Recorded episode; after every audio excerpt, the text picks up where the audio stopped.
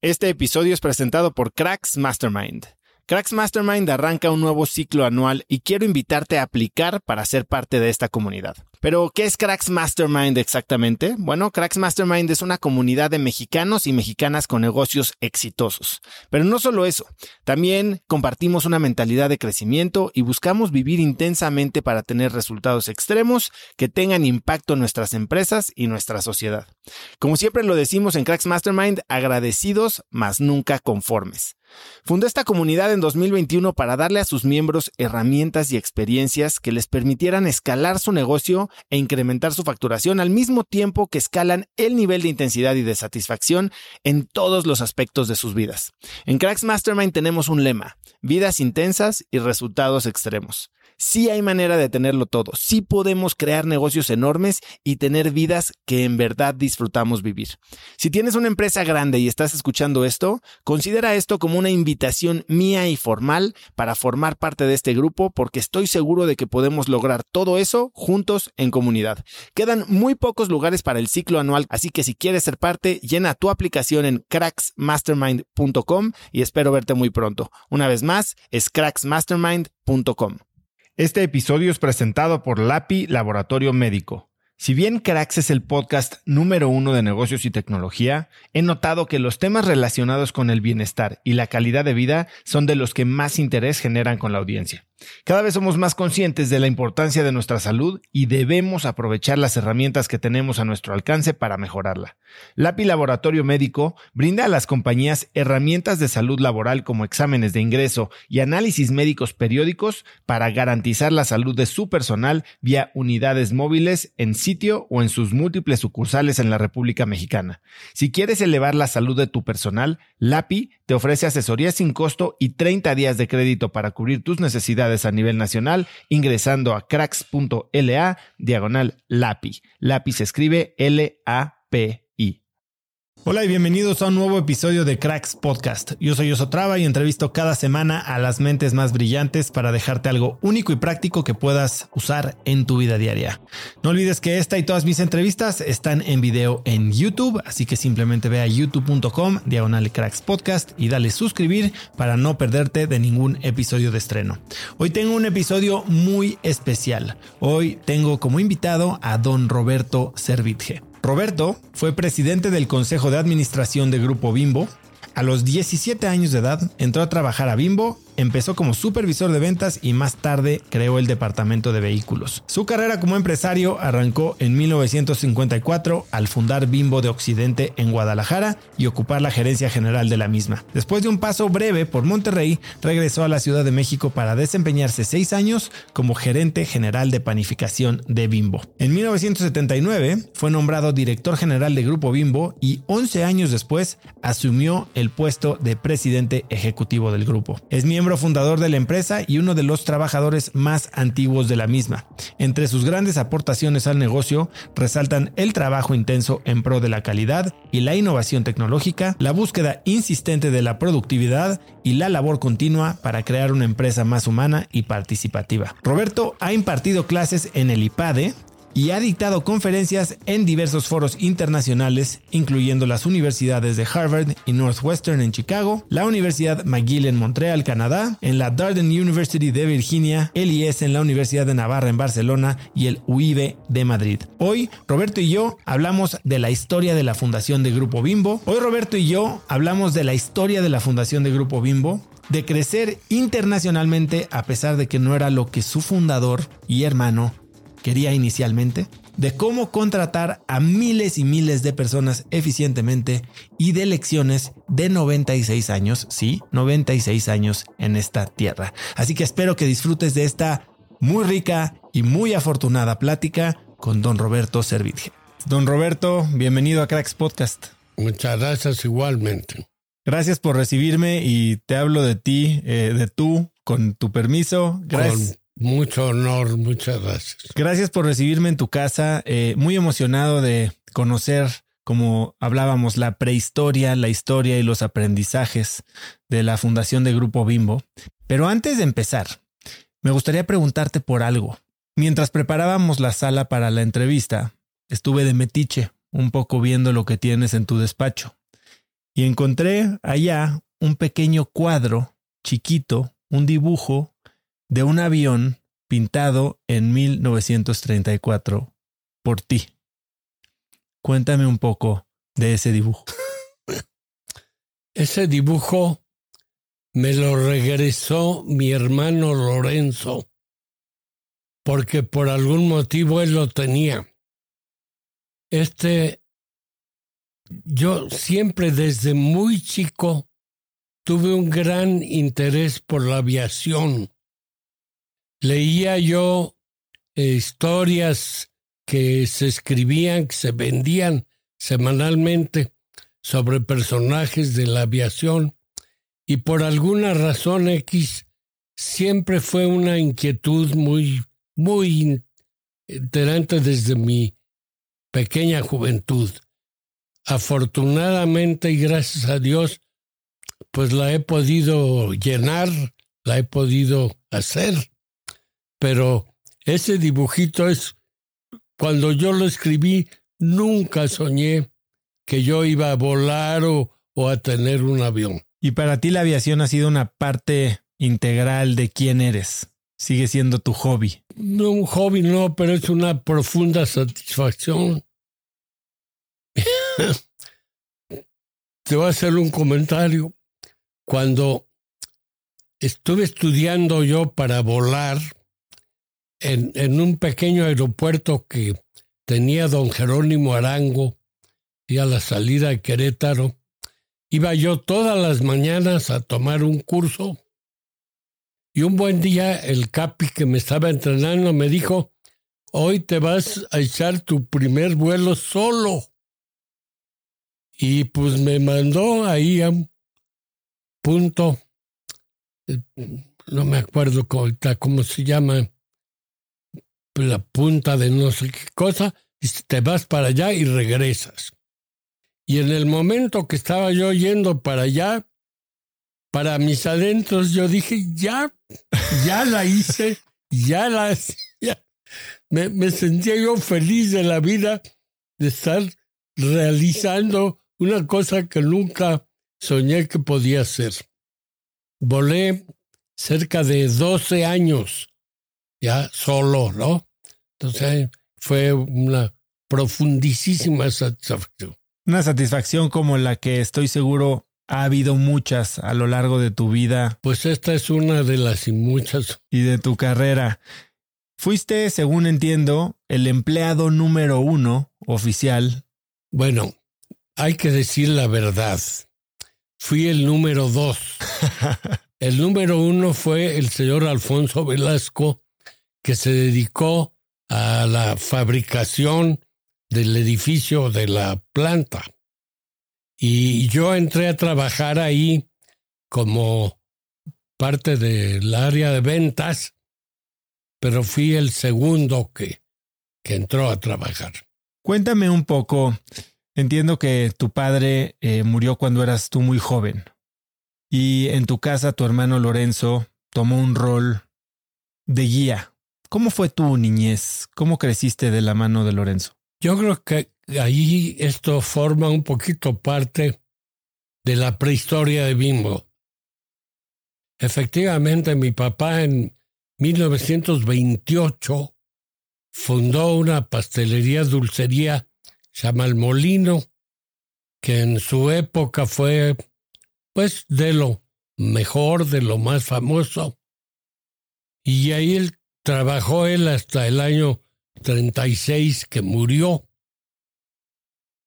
Y ahí don Lorenzo, mi hermano Lorenzo, se hizo cargo del molino, no obstante que tenía planes de ir a la universidad o quizá de hacerse sacerdote, pero murió mi papá y tuvo que meterse de gerente de la pastelería.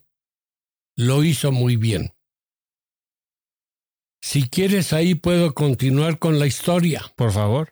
Lorenzo trabajó desde 1936 en el molino y en el año 1941 hay que recordar que era la plena guerra mundial. Se le ocurrió a Lorenzo ampliar el negocio. Lo que mi papá hizo fue rentar la parte baja de un edificio de tres pisos.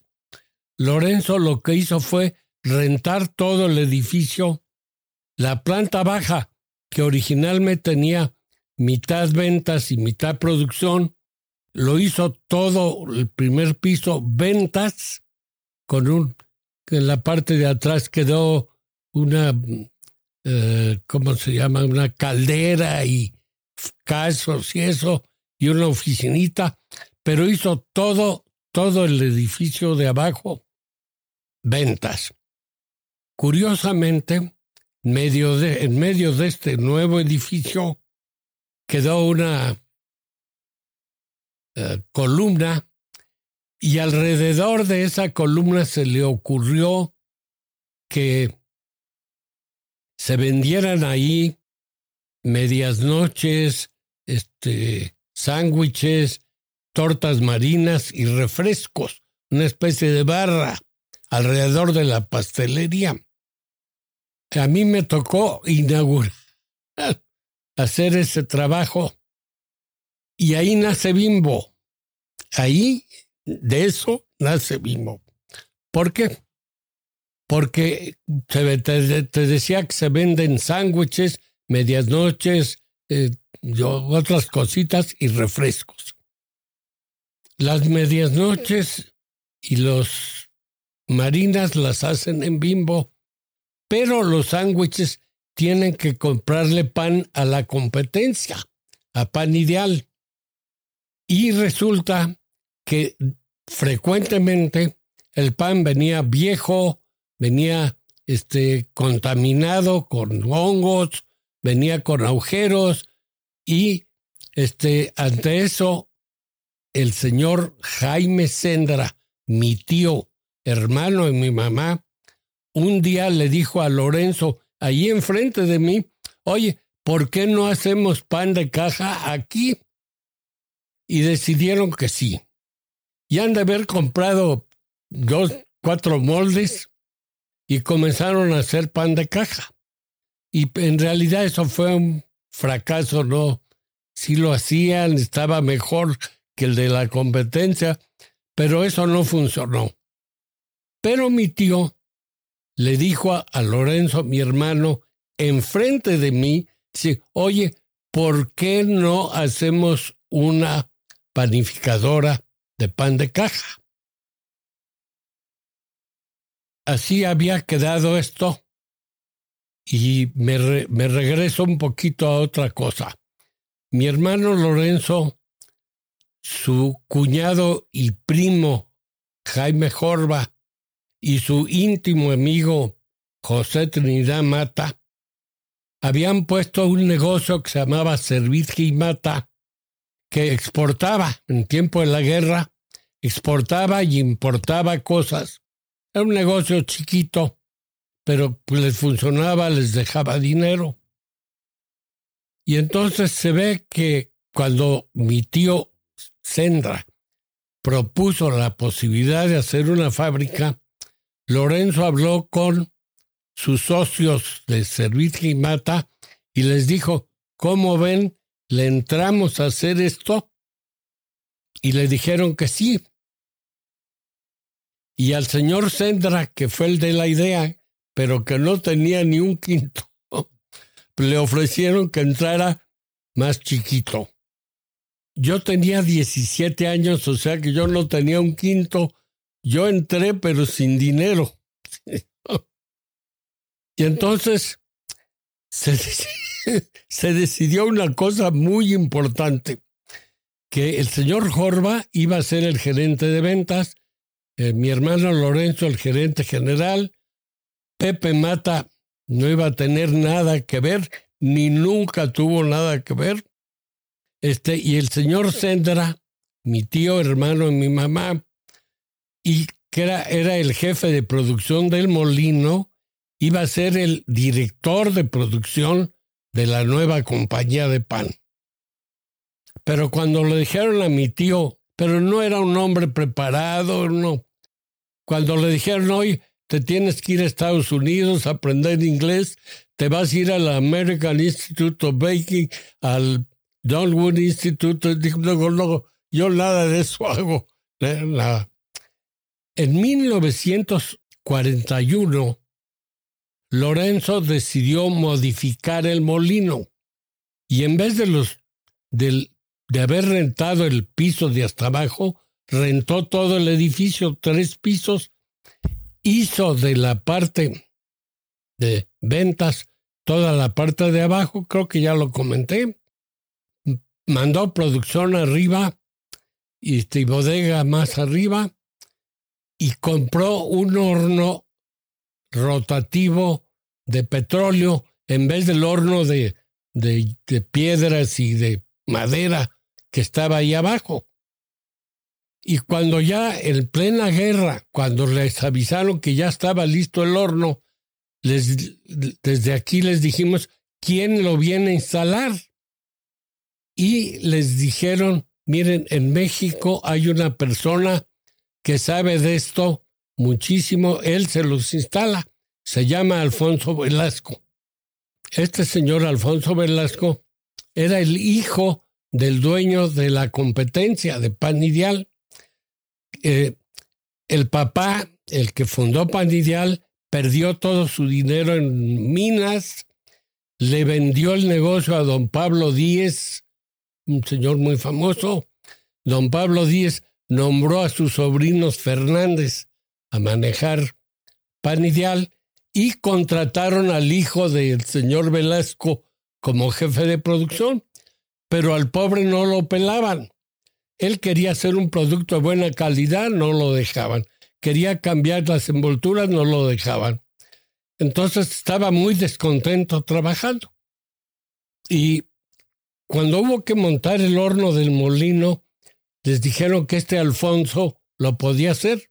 Lo localizaron, vino a escondidas, nos montó el horno del molino.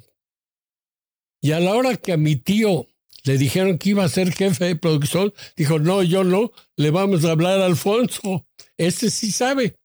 Alfonso tenía el título de ingeniero en panificación. Probablemente en el mundo el hombre que más sabía de panificación. Admirable. Entonces buscaron a Alfonso. Le dijeron, oye, queremos poner una fábrica de pan. ¿Le entras? Encantado en la vida, pero no tengo dinero pero encantado en la vida porque estos son unos señores que, que no ayudan, que no les interesa, que, y, yo estoy desperdiciando mi tiempo ahí. Entonces aceptó ser socio, le ofrecieron 10% de la compañía como socio industrial y otro 10% de opción de compra. Si eso lo tuviera ahorita, sería más rico que Slim. Pero bueno, a escondidas se reunían y se reunían Lorenzo, Jaime, este, Mata, no, Mata no tanto, Lorenzo, Jaime, Velasco, para ir, bueno, y se decidió hacer la compañía y se compró en Insurgentes un terrenito, un terreno triangular chiquitito para hacer la fábrica de bimbo. Cuando el papá de, de Lorenzo, mi hermano, se enteró de esa compra, les dijo, están tontos, eso no les sirve para nada. Yo les vendo un terreno grandote en la Santa María Insurgentes, que es un área que estamos desarrollando, y se los fío.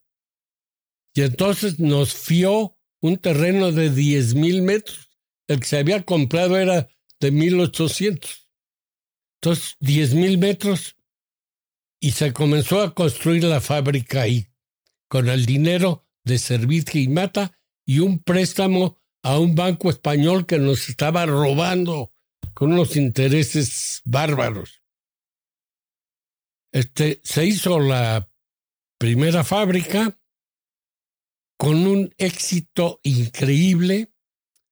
Varios de los de nosotros, yo, yo en lo, entre ellos, de los primeros que estábamos ahí en ventas, anduvimos recorriendo a pie toda la Ciudad de México, entrando tienda por tienda a ver si les interesaba, les enseñábamos un folleto de producto, les, les decíamos que el pan iba a estar envuelto en celofán, no en papel encerado, que íbamos a ir diario, que íbamos a recoger lo que no se vendiera, en fin, a corregir todas las fallas que veíamos que estaba teniendo Pan Ideal. Me gustaría eh, frenar y, hacer un par de preguntas alrededor de esto.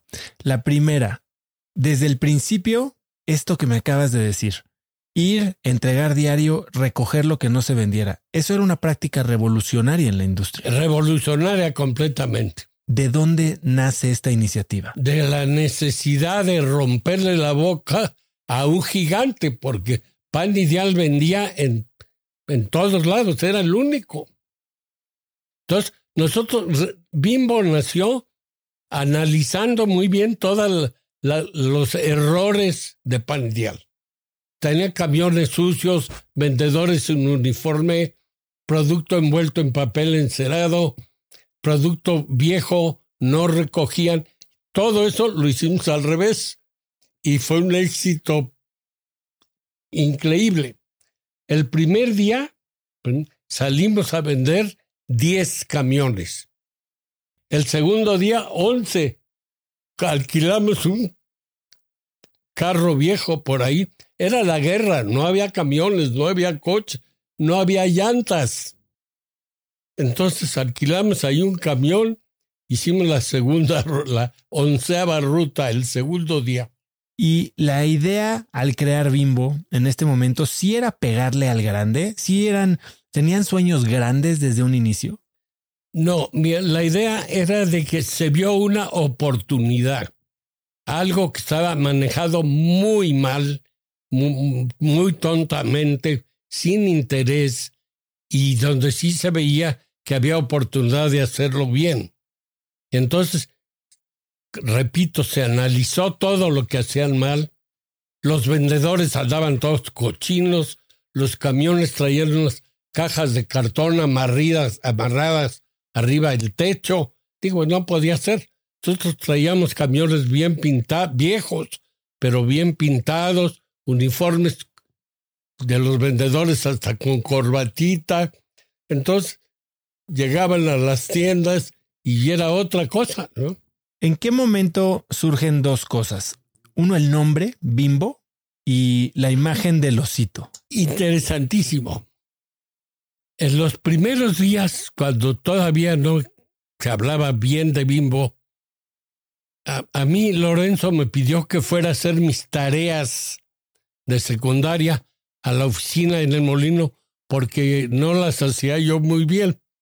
Entonces como que me castigó y vente a trabajar acá. Y además de hacer las tareas, platicábamos de la posibilidad de, de hacer una compañía que se iba a llamar Superpan. Y diseñábamos el nombre de Superpan y todo se hablaba de Superpan y a todo dar. Y a la hora de que se echa a andar la compañía y se quiere registrar el nombre Superpan, del gobierno dicen no se puede porque es genérico, póngale Superpan algo. Entonces se hizo una cita para una mañana que cada quien lleváramos una lista con posibles nombres. Y el señor Velasco llevó una lista de este tamaño y empezó a leer la primera que decía, decía Esperanza. ¿Cómo que Esperanza? Sí, así se llamaba mi novia, no me... Pero siguió leyendo y llegó Bimbo y nos gustó mucho. Bimbo parecía una cosa redonda, femenina, eh, infantil. Estaba Dumbo, estaba... Entonces nos gustó mucho. contrario a Kodak, que se ve picudo, feo. Bimbo parecía. Entonces es Super Pan Bimbo. Ahí nace Bimbo. Ahora, mi cuñado Jaime Jorba, cuando vino de España de la Revolución, un poco escondido de la Revolución, estaba en la universidad y se hizo novio de una muchacha que era, después fue artista de cine. Se me escapa el nombre Rita. Y esta muchacha cada año le mandaba una felicitación. Y ese año le mandó una felicitación con un osito. Y entonces alguien dijo, ese es el osito bimbo. Y teníamos la esposa de, del señor Sendra, ella pintaba. Entonces le dimos a Lucita para que le pusiera delantal y gorro y se la regresaron. El señor Velasco le cambió la nariz y ese es el osito bimbo. Y, lo, y el osito lo explotamos, hacíamos secantes. ¿Usted sabe lo, sabes lo que es un secante? No. Se escribías con pluma tinta y luego secabas para que no. Había secantes con en las escuelas, lo regalábamos con la cosa de bimbo, gomas de borrar, lápices. Se, hacía publicidad de bimbo con. Ahora, pasan 10 años de mucho Perdón, estoy diciendo algo muy importante. A ver. Nadie había hecho publicidad de pan y nosotros a través de camiones de sonido, de radio, de periódico, hacíamos publicidad. Fue el primer negocio de pan que hacía publicidad. ¿Y esta idea a quién se le ocurre? Pues se, les ocurría a la necesidad de pagar al banco. Diez años después, tú te vas a abrir Occidente. Sí, un poquito más, sí. Cuéntame de esa experiencia. Primero surtíamos el Distrito Federal. Luego, pues Pachuca, Toluca, Cuernavaca, Puebla, Tuxpan. Y hubo un momento que comenzamos a embarcar a Guadalajara y a varios otros lugares con los camiones de la prensa que salen muy temprano, mandábamos pan. Y luego dijimos, bueno, probablemente podemos hacer otra fábrica y el lugar es Guadalajara. Entonces yo me apunté dije, pues yo, yo voy. El señor Jorba tenía un amigo paisano y me dijo, no, no, va a ir mi paisano. Pero al final yo gané. Y mi hermano me dijo, bueno, siempre y cuando desarrolles el mercado. Entonces, casi tres años antes, tres años antes, empecé a ir a Guadalajara, a León, a San Luis Potosí, contratar vendedores, entrenarlos, conseguir los edificios, agencias y comenzar a hacer la distribución en esa zona. Y llegamos a hacer una distribución muy importante. Ocho camiones en Guadalajara y tres en León y dos acá y uno en San Luis. Y fue creciendo. Y había un momento en que el volumen era ya importante. Se dijo, pues ya es el momento de hacer la fábrica. Entonces, pues lo que hice fue buscar un terreno, comprar el terreno. Me río porque un día me habló el notario y me dijo, oiga, hubo un error en los metros ahí del terreno. Le debe usted 15 mil pesos al... Entonces le hablé al dueño le dije, pues, te debo ahí un dinero. No, dice, vamos a hacer un volado, doble o nada. Y yo, para mí, 15 mil pesos era una fortuna. Que no, para nada. Ahí están los 15. Se compró el terreno. Me tocó construir la fábrica. La fábrica empezamos con dos hornos y al, ¿qué sería? A los tres meses hubo que meter un tercer horno. Me habían prohibido más que mil kilómetros de distancia hicimos guaje, nos fuimos hasta Tijuana, surtimos toda la República. Guadalajara fue un verdadero, verdadero éxito. Digo, no porque me tocó. Tenía yo un gerente de ventas que era un perro, pero era buenísimo. Y nos animábamos y le entramos, eh, comenzamos a crecer increíblemente. Un día le, le ganamos a vender más gancitos que México. Un día. Roberto, eh, de lo que hablas, Lorenzo Decías, me regañaba, me trajo, me castigó y me puso a estudiar en la oficina. Y entiendo que el día que abriste la planta de Guadalajara, Lorenzo tuvo un comentario bastante fuerte. Lorenzo me dijo, voy a venir todos los meses. Y fue el primer mes, nunca más volvió. Nunca más volvió. Nos fue muy bien. Nos iba extraordinariamente bien. Suena a que mucho de lo que lograron por más que ya suena a una empresa grande, eran muy ingeniosos. Y esto de mandar pan en el, en el camión de la prensa me parece una genialidad. Todo lo hacían, parecía con pocos recursos. ¿Crees que eso fue algo que permeó en la cultura de Bimbo y que se sigue haciendo? Mira, se trabajaba de una manera absurdamente muchas horas. Por ejemplo, te, digo, por ejemplo, de 6 de la mañana a 2 de la mañana del día siguiente. Chambeando, viajando, entrábamos a todos los pueblos. Ahí pueblo que se llama el Naranjo, ¿qué es eso? Pues vamos al Naranjo. Íbamos a poner propaganda de pan tostado porque no se podía vender pan blanco, pero vendíamos pan tostado primero y luego lo demás. Para vender pan tostado llevábamos unas láminas grandotas anunciando el pan tostado, unos martillos, tornillos de acero. Este, me acuerdo porque un día en una tienda que estaba llena de cajitas de avena tres minutos vacías, le pedí al dueño, oiga, ¿me deja poner ahí una lámina? Sí, ponla. Pues quité las cartones esos de avena, pongo mi lámina, los primeros tornillos este, y sale una lacranzote y Así trabajábamos día y noche, domingos, cuando hay. Eh, y yo creo que el éxito era que había una mística de, de éxito, de trabajo, de porque veíamos el crecimiento, lo sentíamos había que comprar un camión y luego comprar tres camiones y luego comprar cinco camiones y luego comprar otros cinco camiones. Entonces sentía una cosa que... Háblame de esto a lo que le dices la posibilidad infinita. Entiendo que la parte de pensar en productividad, en siempre mejorar ah, la calidad. Yo creo que lo, la productividad sí es infinita. Es cuestión de buscarle y buscarle y buscarle siempre se pueden hacer las cosas mejor.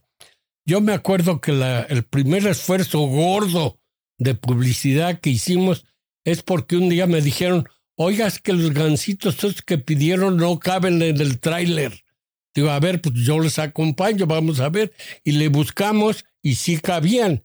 Y luego resultó que cabían el doble. Nomás se había que hacerlo de otra manera. Y entonces entendimos que la productividad es algo maravilloso que se puede aprovechar si se usa la inteligencia. El negocio iba creciendo. Creciendo muchísimo. Y algo que mencionas que es una de las claves que logró que Bimbo llegara a donde está hoy es la filosofía de reinversión. Bueno, ahí hay dos, dos filosofías. Una importantísima que te quiero platicar después, y lo de la reinversión. Desde luego que empezamos sin dinero. Empezamos yo con cero, me costó muchísimo trabajo irme comprando acciones y compré todo lo que pude, pedí prestado para comprar acciones.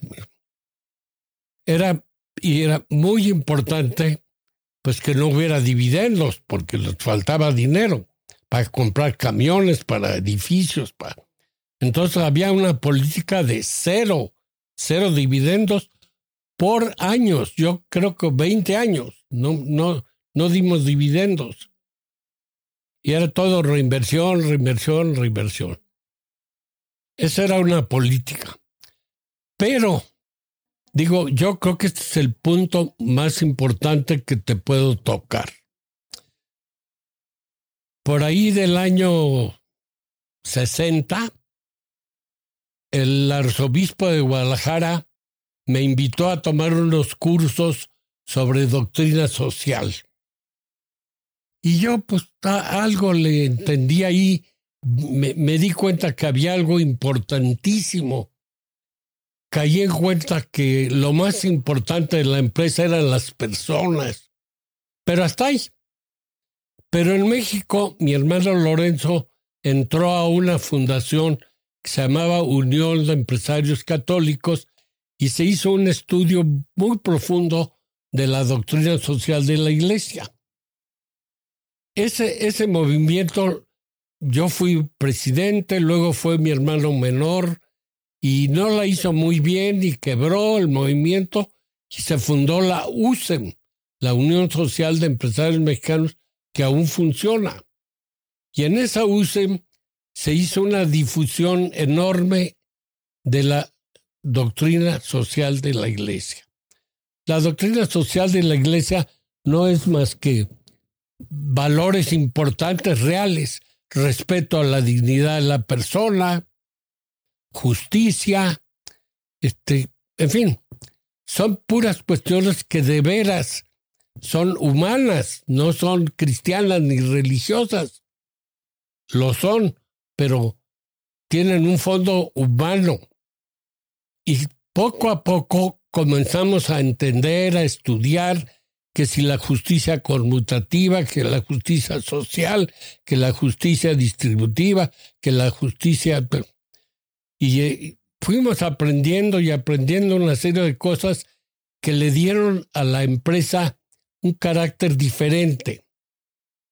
En, hubo un momento en que mi hermano Lorenzo, presidente de la compañía, dijo, yo me quiero retirar a escribir lo que quiero que sea la compañía y te dejo la dirección general. Entonces me nombró director general. Yo había, eh, yo en aquel tiempo, yo era vicedirector, me nombró director de la compañía y él se dedicó a escribir exclusivamente los valores de lo que llamamos una filosofía de la compañía con, con todo verdad y respeto y humildad le digo, eso es lo más valioso que tiene Bimbo. Es todo un concepto de que la persona humana es más importante que todo lo demás y que todos somos persona humana y que todos tenemos ilusiones, ambiciones, gustos y que si una empresa de veras ayuda, permite, estimula para que todas sus personas de cualquier nivel crezcan, pues es, es, es una bendición. Yo le puedo decir hoy que todavía es más importante la función humana que la operación de trabajo todavía en China, en, eh, en Argentina, en India, donde andamos, lo importante es que nuestra filosofía, nuestros principios sean una realidad entre las gentes, ¿no? que sean un ejemplo. Me parece todo esto muy interesante porque ciertamente Bimbo tiene esta identidad muy humana, pero al mismo tiempo has mencionado en numerosas ocasiones el nivel de exigencia operativa, de calidad, de trabajo y de resultados a los que se apegaban. ¿Cómo conseguían un balance entre la exigencia por el resultado y el cuidado de la persona? Ahí tiene usted muchísima razón. Le he mencionado al señor Velasco varias veces. El señor Velasco era un adorador de las calidades. Todo se tenía que hacer muy bien. Nosotros éramos negociantes, cantábamos mal pero recio. Pero el Señor nos fue imbuyendo una mentalidad de calidad. Muchos años después los japoneses sacaron ahí todos sus conceptos de calidad total. A mí me tocó estudiar todos esos libros y me tocó echar a andar todo un proceso de calidad total. Llegamos inclusive a algo que llamamos un problema de excelencia, que ya es una eh, ambicionar algo imposible, ser excelente en todo. Pero desde luego que la calidad en el servicio, la calidad en el producto, la calidad en los precios, la calidad, pues cuentan. Y en la compañía por fin instalamos un plan de calidad total. Eh, sería una historia un poco larga, pero hicimos muchísimas cosas. Cuando yo me retiré de la compañía, sentí que no me podía yo ir sin escribir un poquito toda esa trayectoria tan larga de tantas cosas y escribí un libro que ha tenido mucho éxito, va en su cuarta edición, en la que se eh, explica pues todo, todo el trabajo de decenas de años en Bimbo para ir haciendo una empresa verdaderamente productiva y plenamente humana. Ese objetivo lo marcó mi hermano, mi hermano Lorenzo. Él dijo, queremos hacer una empresa altamente productiva, pero plenamente humana. ¿Cuánto más de uno y cuánto de otro? No, igual de los dos. ¿Cuál es la clave para lograrlo? En una palabra, querer a la gente. Si usted quiere a su gente de de veras, si no es que la quiera usted usar para su beneficio, sino que la quiera como persona, como, pues podemos hacer muchas cosas, se pueden realizar muchas cosas, ¿no? Luego, perdóneme, pero en el libro este que le menciono, eh, yo digo que tenía yo 20 eh, historiadores, pensadores, brillantismos. Son 19, no son 20. Pero cada uno de estos escritores, ingleses, japoneses, americanos, tenían ideas muy interesantes de cómo hacer una empresa verdaderamente interesante. Y nosotros hemos tratado, tratamos, por lo menos toda la época que yo fui director, traté de que cada una de estas vivencias se fuera transformando en realidad en la compañía. Y mucho, mucho se ha conseguido, no digo que todo. Si usted tuviera oportunidad, tuvieras tu oportunidad de leer mi libro, vas a encontrarte ahí a 19 genios que cada quien tenía una idea de, todas tienen una cuestión social, todo tiene que ver con la persona humana, pero en distintos aspectos. Y si lo vas usando todo, pues vas haciendo una riqueza impresionante, ¿no? Roberto, dices que Lorenzo, tu hermano, se retira a escribir y te nombra director general. Y en ese periodo se da la gran internacionalización de la, de la empresa. Ese es un tema muy interesante. Lorenzo, un genio, de veras, un genio que yo admiro, no le interesaba la internacionalización. Estaba en contra. Entonces nos costó mucho trabajo, mucho trabajo comenzar a salir fuera.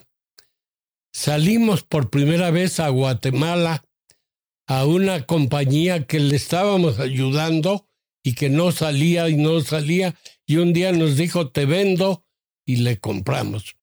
Luego en Chile nos ofrecieron dos compañías, una de pan y otra de botanas, y órale, pues ahí vamos a Chile.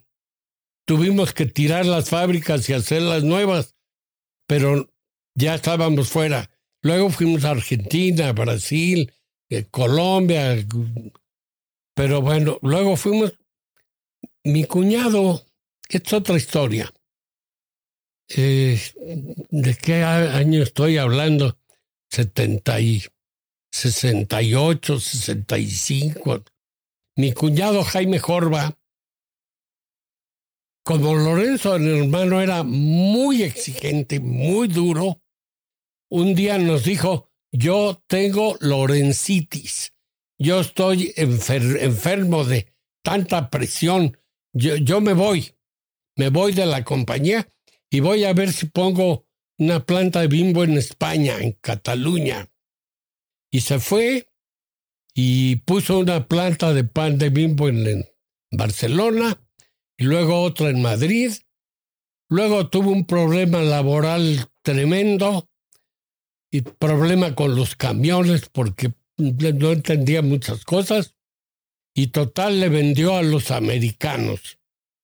Los americanos lo operaron varios años y un día esos americanos le vendieron a Sara Lee, la compañía muy grande. Pasando años, compramos nosotros Sara Lee y recompramos todo lo de y operaba bajo el nombre de Bimbo en España. Sí, Bimbo, sí, Bimbo, Gansito, todo, todo tenían. Y lo recuperamos. Este, eso fue una época interesante de Jaime Jorba. Hizo cinco fábricas, pero tronó, tronó por cuestión laboral. Y es que toda la Lorencitis es, es, era una oposición a toda esta posición que no es necesariamente de trabajo, sino de actitud, de lo que sea. Y él era business, business, y no le funcionó. ¿Por qué tu hermano Lorenzo estaba en contra de la internacionalización? Había un cierto miedo. Había un cierto miedo. Mire, en el año 80, platicando algunos de los socios, dijimos deberíamos entrar a la bolsa. Y hablamos con él y dijo, no, no.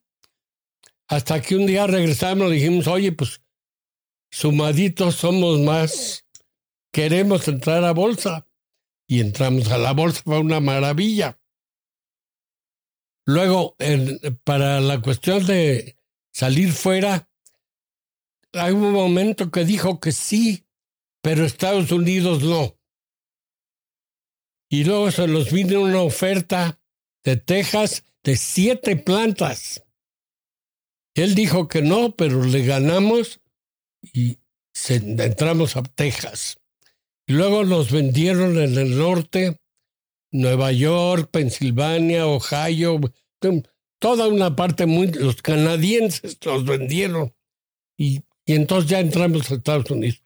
Yo, yo en lo personal con un ex gerente de Marinela, creamos una distribución de bimbo en California. Empezamos con cinco camiones y acabamos con cien camiones. Y a la hora de que se compró esto de acá, pues ya juntamos todo y ya se inició este Bimbo USA. ¿Cómo funciona cuando alguien con la historia, el peso y la relevancia como Lorenzo está en contra de una decisión que después ustedes como consejo deciden tomar. ¿Cómo, cómo afecta eso a una relación? Él acaba por ceder, no es, no es, él acaba por decir, bueno, mire, por muchos años no teníamos oficinas. Hubo un momento que en Polanco, no le quiero exagerar, tendríamos 25, 30 lugares rentados, que si Barcel por acá, que si el otro por allá, si ventas acá, que producción acá, todo, todo revuelto. Y un día, en una reunión que hubo por ahí, me encontré a este señor, este, al, al jefe de gobierno aquí, ¿cómo se llamaba? Manuel Camacho. Camacho. Y me preguntó Manuel, me dice, oye, ¿dónde tienes tu oficina? Le dije, híjole, ni me preguntes. Digo, me da vergüenza. No, no, no, dime, pues ya más o menos le dije. Dice, no, hombre, yo te soluciono eso fácil. este, eso era un jueves. dijo, el viernes te mando por ahí a una persona para que veas. Pues el viernes llegó ahí un joven tiene un apellido muy rimbombante, muy enojado. Este, traigo aquí este plano por órdenes del señor Natal, pero no estoy de acuerdo. Digo, pues lo siento, licenciado. No soy licenciado. Bueno, y nos dejó un plano ahí y buscamos un lugar en Santa Fe. Le dije a un ingeniero nuestro, a ver, búscate un buen local. Y mi hermano dijo, no quiero el, el edificio. Digo, pues vamos a hacerle la luchita. Comenzamos a construir todo. Cuando estaba la hora negra, unos señores judíos de enfrente nos dijeron que se interesaban en comprar. Le dije, órale, le ganamos la mitad. No, ya no. Pero era así, un poco caprichitos que por fin entendía. Hablabas hace un momento sobre Barcel. Y Barcel tiene una historia muy interesante. Una historia de errores muy grandes. Miren, Barcel, eh, comenzamos con la marca, no era de mi hermano Fernando. Le compramos la marca, no sé por qué. Y compramos una compañita que tenía un muñequito, ya no me acuerdo qué, que vendía botanas. Nos ofrecieron sabritas y, y no la compramos desgraciadamente. Y por algún motivo comenzamos a crecer en Barcel poco a poco y llegó a ser una compañía pues ya de mediano peso dentro del grupo. Este, y ahí Lorenzo, mi hermano, se, se metió en un grupito que llamaban de nuevos productos y estaban, cada semana se juntaban y sacaron los taxis. Y el, el nombre de taxis inclusive lo, lo puso mi hermano Lorenzo, porque su suegra le decía, ustedes los mexicanos siempre comen taquis y tortis y no sé qué. Se acordó él del nombre y este, le pusieron el nombre de taquis. Taquis ha sido un éxito impresionante impresionante. Yo creo que es el producto que más vende Bimbo, número uno. Estamos ya en Arabia Saudita, en, todo el mundo. Este, y esto fue obra de Don Lorenzo, obra de él. ¿Por qué dices que fue una historia de errores, Barcel? Porque no, no compramos sabritas, fue un error. Porque no, no, no teníamos un buen gerente, no, no le dábamos importancia. Y de repente con las unas buenas papitas fritas comenzamos a crecer, tac, se llaman las papas chips. Chips, comenzamos a crecer y ya agarró cierto, con los taxis se fue para arriba. Y otra historia que me, me gustó mucho es, a ti te encomiendan eh, a cerrar unas líneas, unas rutas y es de donde nace Tía Rosa. Eso fue una aventura primorosa. Mire, un día se nos ocurrió, nos estaba yendo un poquito mal. Se habían bajado las ventas, habían bajado las utilidades y alguien nos recomendó que viéramos a una compañía de estas americanas que dan asesoría. No me acuerdo qué compañía fue. Nos hizo un estudio y resultó que nos dijo que nos sobraban 100 rutas. Tienen ustedes 100 rutas de más, que les están perdiendo dinero, que, que Entonces, imagínense, había que quitar 100 vendedores, 10 supervisores, 100 camiones, mecánicos, todo. Yo dije, no, no, no podemos hacer eso, es criminal. Ahora, cuando, cuando fui gerente de Guadalajara, había una pequeña panadería que hacía este, unos panquecitos y mantecadas muy buenas. Y siempre, siempre me quedé a mil a cosas así, caray, ¿por qué nosotros no podemos hacer una cosa de esa calidad? Y entonces le encargué al departamento de producción hace años que fabricaron los panquecitos, mantecadas y panqué con mantequilla de primera calidad, etcétera. Hicieron, hicieron, hicieron, hicieron pruebas, pero no pasaba nada. Y cuando sucedió esto, dije, bueno, pues vamos a lanzar esta nueva línea con los vendedores que tenemos y demás. Todo lo que hicimos fue cambiarles el, uniforme a los vendedores, pintar los camiones con la marca ya de Tía Rosa, este, meter otro producto más, este, de, doraditas, y lanzamos esto con estos vendedores y se salvaron los muchachos y nos salvó, y nos fue rete bien. Tía Rosa fue un verdadero ejemplo. Comenzó con produciendo Levimbo y Marinela y en muy poco tiempo pudimos hacer una fábrica y nos fue muy bien y es, ahorita una de las líneas importantes de arroz. Roberto, mencionas cómo eras tú el director general, pero Lorenzo seguía siendo una imagen presente. Decías, me agarraba la mano hasta para pintar. el primer año quizá. ¿Cómo pintaste no, tu raya? No me, no me dejaba, él, él, él manejaba. Y mire, mi mamá se nos enfermó, la llevamos a Houston a un hospital y un día allí en el hospital platicando él y yo, eh, le dije, mira, te devuelvo la dirección, pero yo no puedo trabajar así porque pues, me, me, me agarras la mano para pintar. Y me prometió, me dijo, te prometo que te voy a dejar. Y sí me cumplió. Afortunadamente me cumplió. Y ahí se acabó el problema.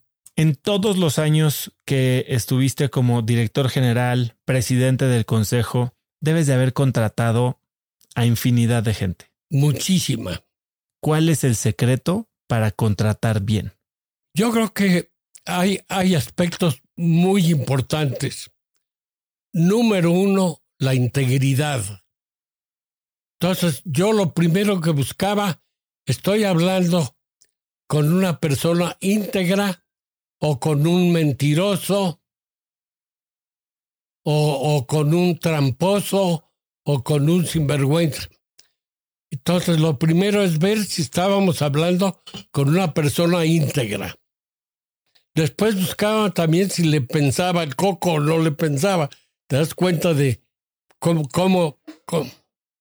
Y después, muy importante, si era una persona chambeadora. Le preguntaba, ¿juega golf? No, yo no. Bueno, pues ya gané ahí. Por ahí iba la cosa. O sea, mucho cuidado al reclutar.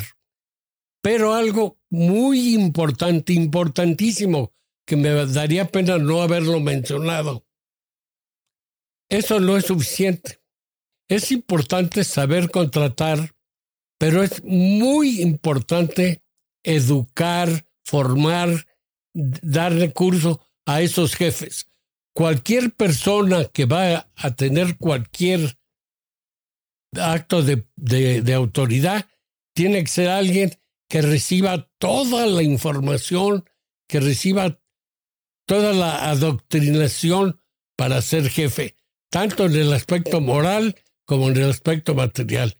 Que sea trabajador, trabajador, honesto y que, crea en los valores de la compañía.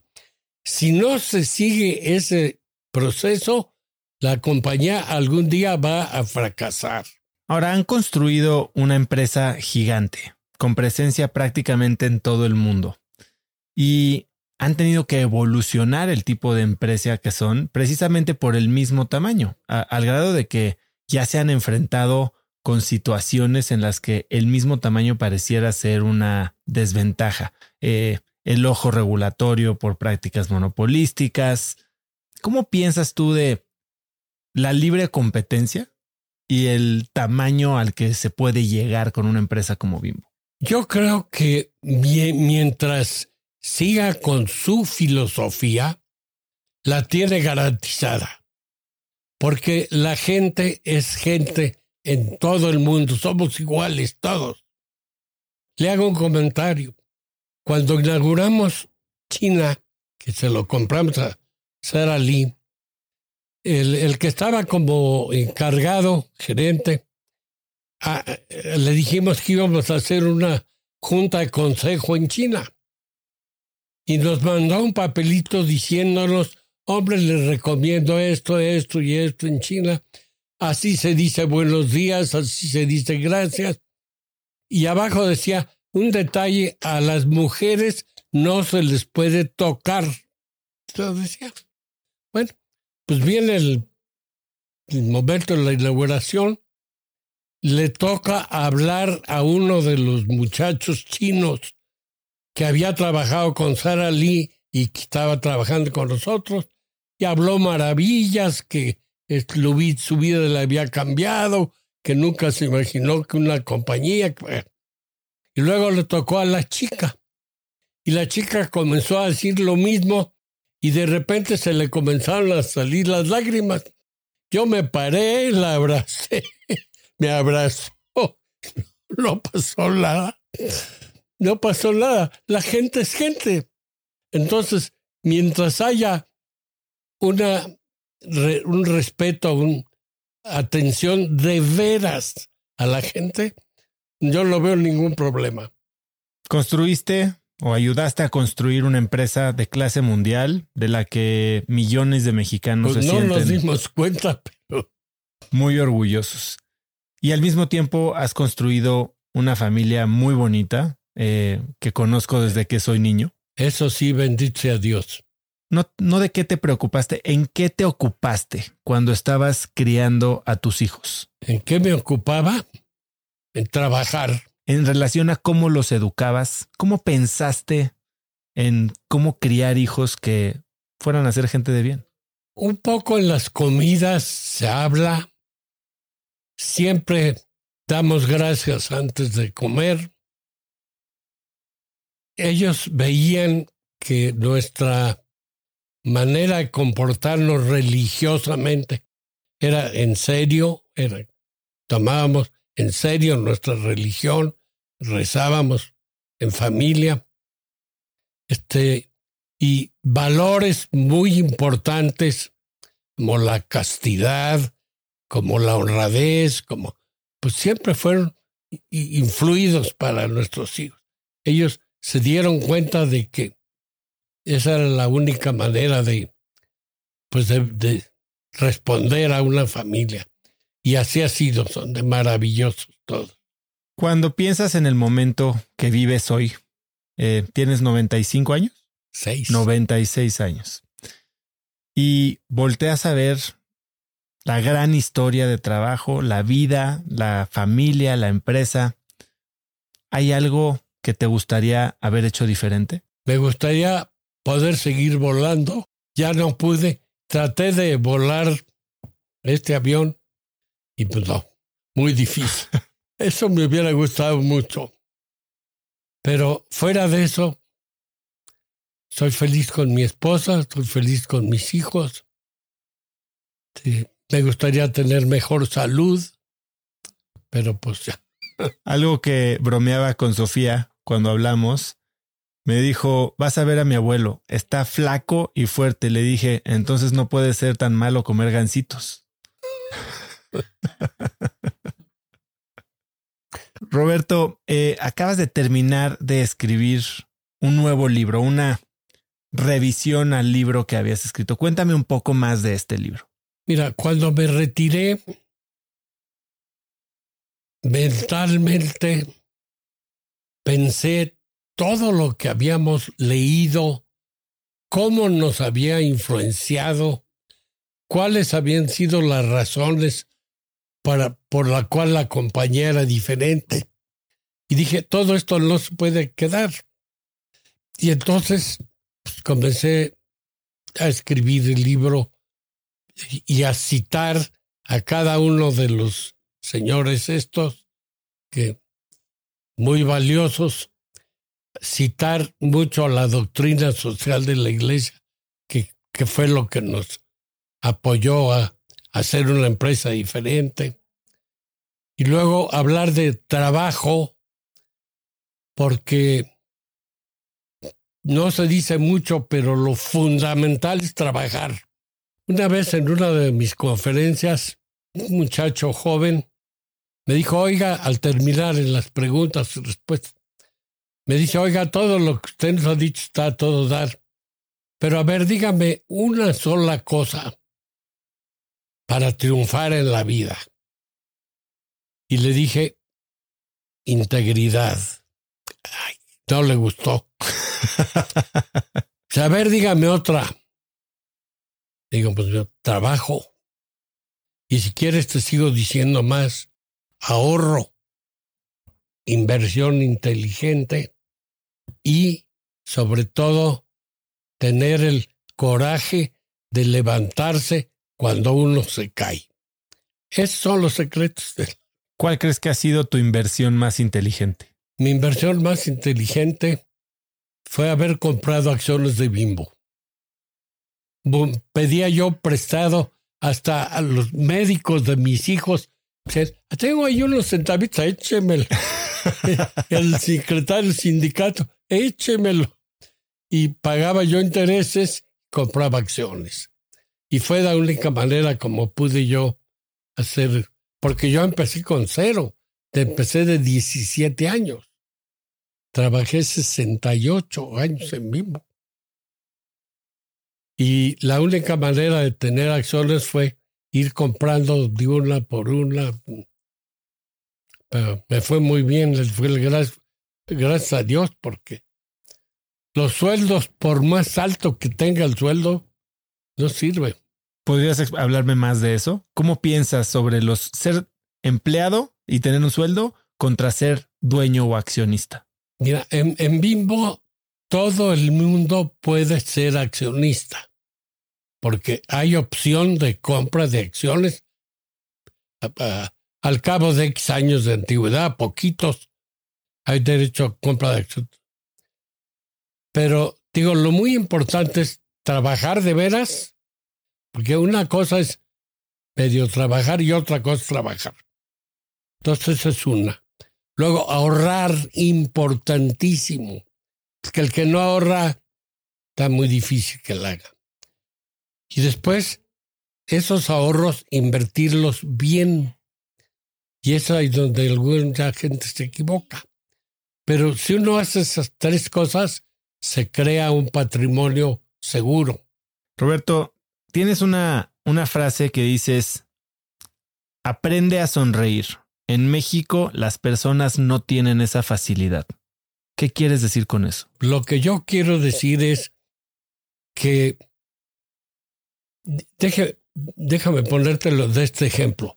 Vamos a suponer que yo voy al consultorio médico y hay seis gentes sentadas ahí. Si yo entro y me siento, pues soy un grosero. Pero si entro y digo, señores, buenos días, pues, a lo mejor nadie me lo hubiera dicho, pero yo sí se los digo. Entonces, y te, generalmente te contestan, se sorprenden favorablemente. Lo mismo en un elevador, te metes a un elevador y en vez de ir ahí callado y buenas tardes, ¿cómo está el, día caliente, etcétera. Entonces, eso, es lo que quiero decir, que hay que luego aprender a, verle los ojos a las personas, saludar viendo a los ojos, porque el que te saluda así, pues no te saluda bien, ¿no? Eso es lo que quiero decir. Yo escribí otro libro, sí sabes, ¿verdad? Una novela. La novela. No es novela. Cuando me retiré, dije, hay 50 cosas que podría yo haber dicho y ya no voy a poder decir. Entonces escribí, fueron 49, 49 cosas que digo que hay que decir. Pensé, las voy a escribir. Luego pensé, va a serte aburrido. Cualquier sacerdote puede escribir esto mejor que yo. Entonces pensé en Dostoyevsky. Dostoyevsky es un hombre que traía en el estómago 20 mil ideas. ¿Y qué hizo?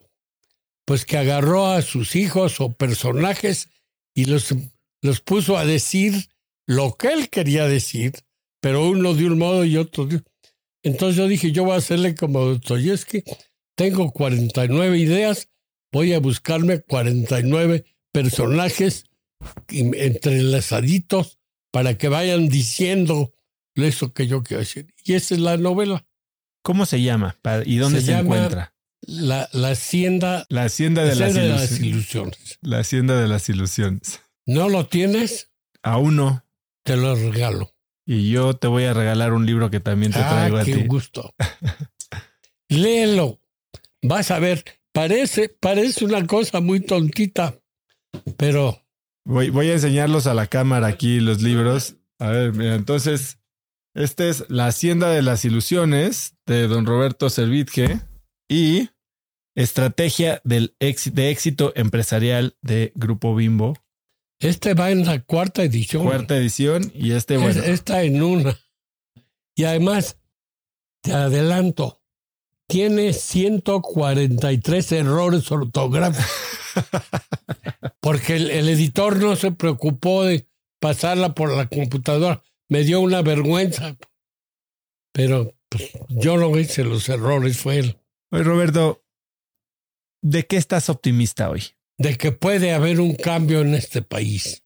Eso es lo que estoy optimista. Roberto, para cerrar eh, y agradecerte nuevamente por recibirme en tu casa.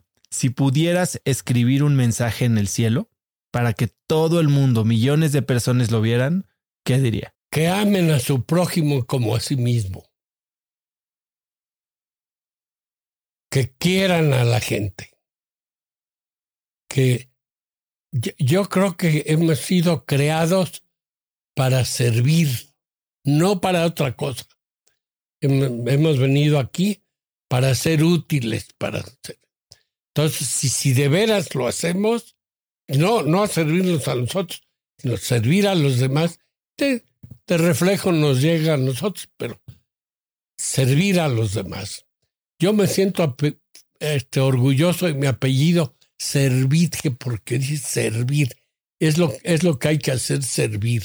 Roberto, ha sido maravilloso platicar contigo. Muchísimas gracias por la apertura, por recibirme en tu casa, por el tiempo y la sinceridad. Como decimos, eres un crack. Gracias por estar hoy aquí y compartir tu historia. Eh, ¿Algo que quieras agregar? Yo le doy gracias a Dios obviamente, todos los días, de preferencia en la noche antes de dormirme.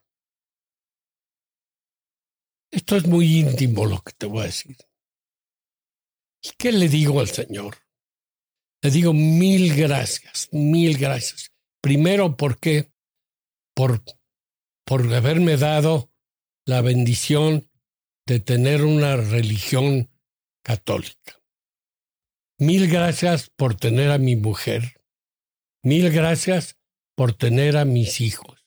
Mil gracias porque nos ha ido bien en la cuestión en la vida. Mil gracias por ser mexicano, porque me siento muy honrado, porque por algo la Virgen de Guadalupe vino aquí, por algo vino. ¿Por qué no fue a Rusia o a China o vino acá? Por algo ha de ser. Entonces, yo, yo me duermo siempre pensando de esa manera. Y me cuesta trabajo dormirme. Roberto, muchísimas gracias de verdad. No, y muchas felicidades por una verdadero gusto, de verdad. Gracias. Si te gustó el episodio, que estoy seguro que te gustó porque tiene unas lecciones increíbles, disfruté muchísimo de platicar con alguien de tanta experiencia y tanto impacto en tantos lugares del mundo.